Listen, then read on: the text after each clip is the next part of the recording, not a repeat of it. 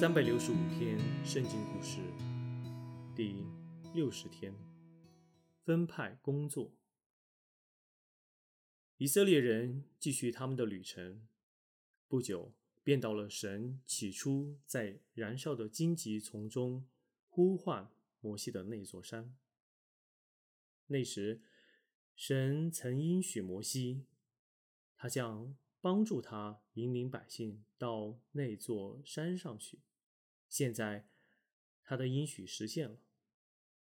但摩西正开始感到疲倦，他要独立为所有人民筹谋设想。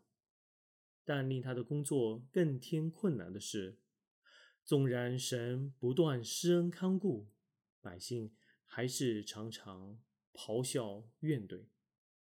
在以色列营中，摩西要负责裁决百姓中间的争执，教导他们当行的事。每天从早到晚，他都忙着处理百姓的诉讼。一天，有位客人突然来到营中探望摩西，这人便是他的岳父叶特罗。摩西很高兴见到他。叶特罗对神为他的百姓。所做的奇事也略有所闻。摩西更兴奋地将这些事逐一的告诉他。赞美主！叶特罗欢呼。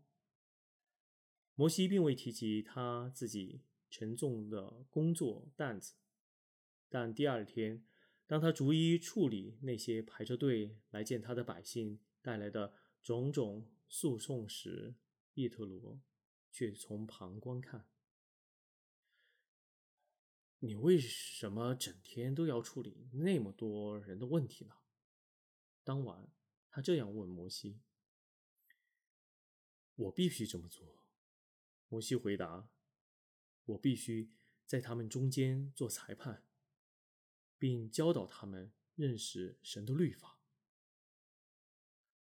哎，这样做下去。你很快就会精疲力竭，叶特罗对他说。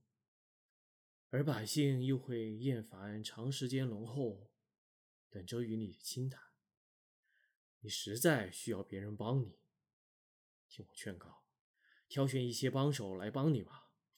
他们必须是顺服神，而又是你可以信靠的人，让他们分担裁决百姓争讼的工作。他们只需把特别困难的问题交你处理。虽然摩西是个伟大的领袖，他却非常谦卑，乐意听取叶特罗的建议。他选出可信靠的人，帮助他引领和教导百姓。